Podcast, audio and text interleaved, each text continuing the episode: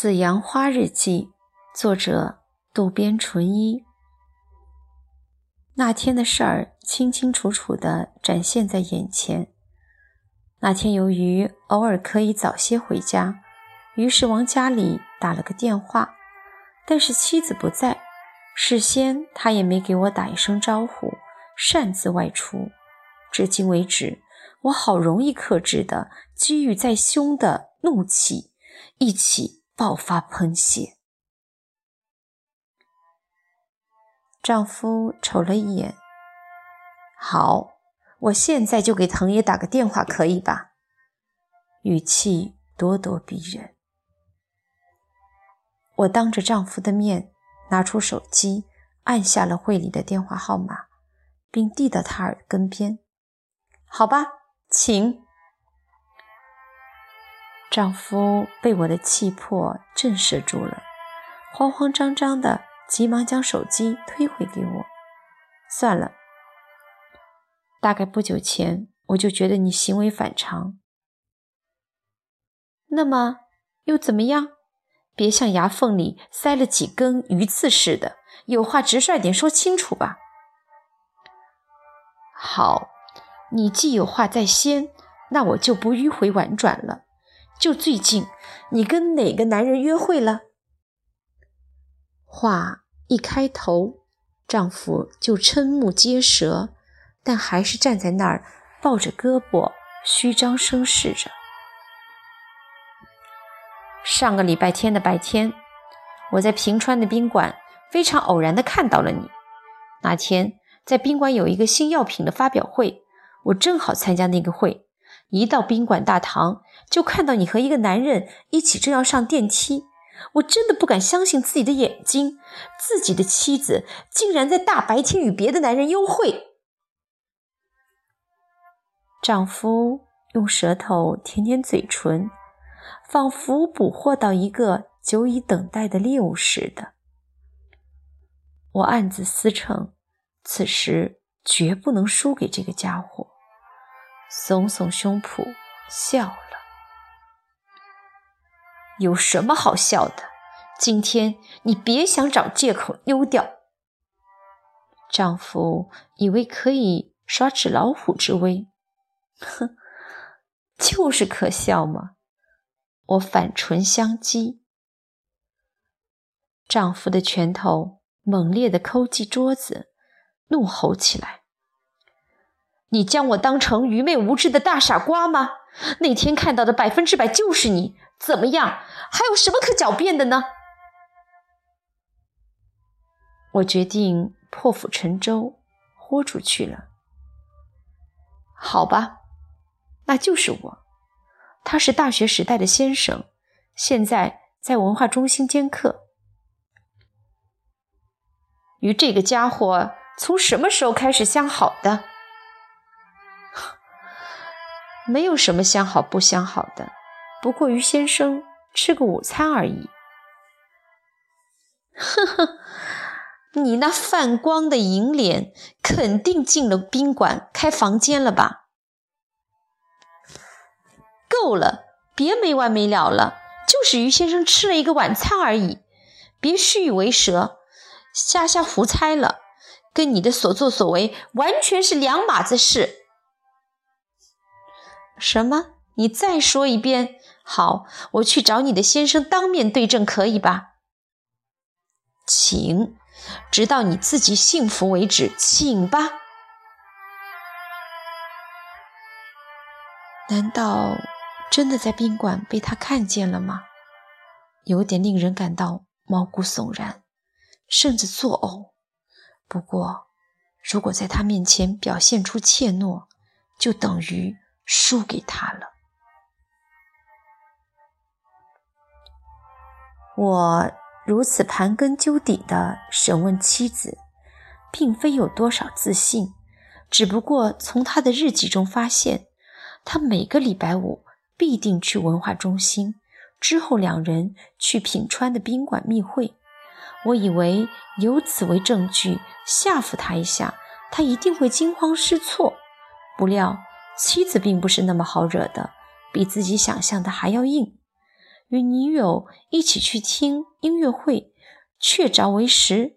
于是他从这里获得自信，叫他坦白宾馆优惠的事儿，并非那么简单。他不仅不坦白，而且铁嘴钢牙地说：“只是与教授去吃了个饭而已。”我去找你那个先生，威胁他，他居然还强犟嘴，请吧。我差点就要去了，但是还是没有采取任何行动。如果现在去找那位教授的话，就跟妻子闯入失之家的性质相同了，不正是倒换了个场景吗？身为大男人，一到紧要关头，是男人反而变成了窝囊废呢？是去见妻子的情夫这种不体面的事儿，不能放下面子呢，还是居于自己的自尊与骄傲呢？也说不清楚。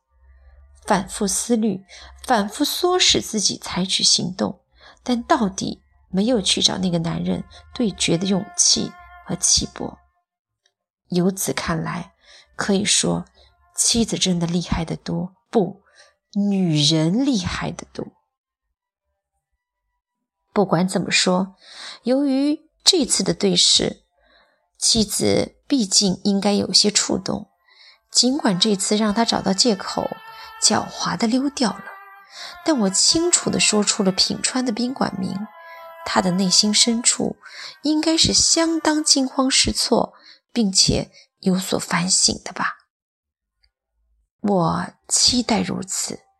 我注视着妻子的态度与行动，但妻子的日记一次又一次地出现了英文字母。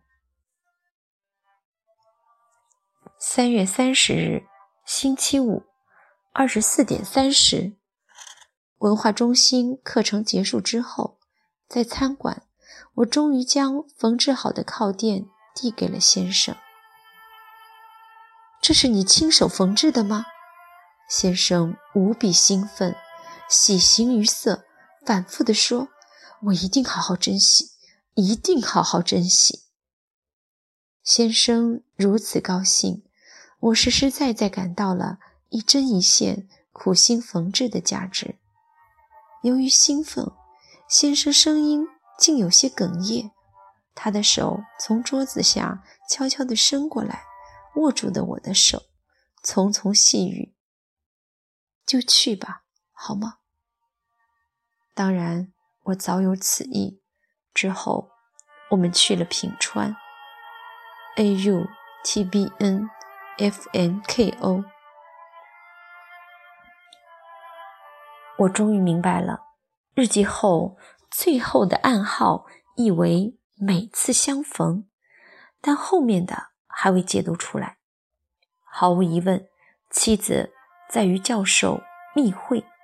既然如此，劳神费力的勉强去解读这些暗号也没有意思，不如不断的寻找机会窥视日记。十日后，我再次窥视到了妻子的日记。四月二日，星期一，二十四点。昨天和田护士长来电话，说有话想谈，这真是稀罕事儿。于是我们约定下午三点在西宿西口的咖啡店见面。我还以为是关于丈夫婚外恋的话题。就想明白的告诉他，没有必要向我汇报了。到了约定的时间，护士长已经坐在靠里面的座位上等我了。我向他走近，夫人，好久不见了。护士长垂手礼节性的打招呼。我一边回应，一边询问：“有什么话想说吗？”说实话，由于最近先生……精神不太好，那在家里并没什么特别呀。我回答。那么，护士长稍微停顿了一下。最近挂号的香田小姐好像有点不对劲儿。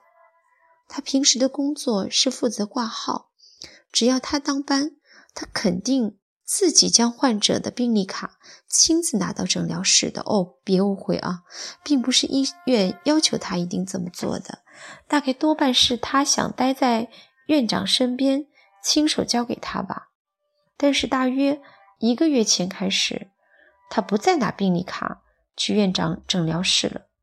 我觉得有点奇怪，就问挂号部的其他的女孩，女孩说香田小姐已经拜托他们了。护士长喝了一口红茶之后，接着说：“就是有门诊时间以外的急性患者，院长先生忙得喘不过气来，他也是满不在乎、无动于衷的脸孔回家。但这之前，他必定留到最后的。”帮助院长先生诊疗结束之后才回家的。那后来呢？我催问。终于早几天发生了一件事儿。那天院长先生告诉他，将每月月初的处方与国民健康保险证核对一下，可他却毅然决绝地拒绝了。在上班时间内已经全部完成了，我不加班。这个由此看来，他是连加班都不愿与与丈夫协力了吗？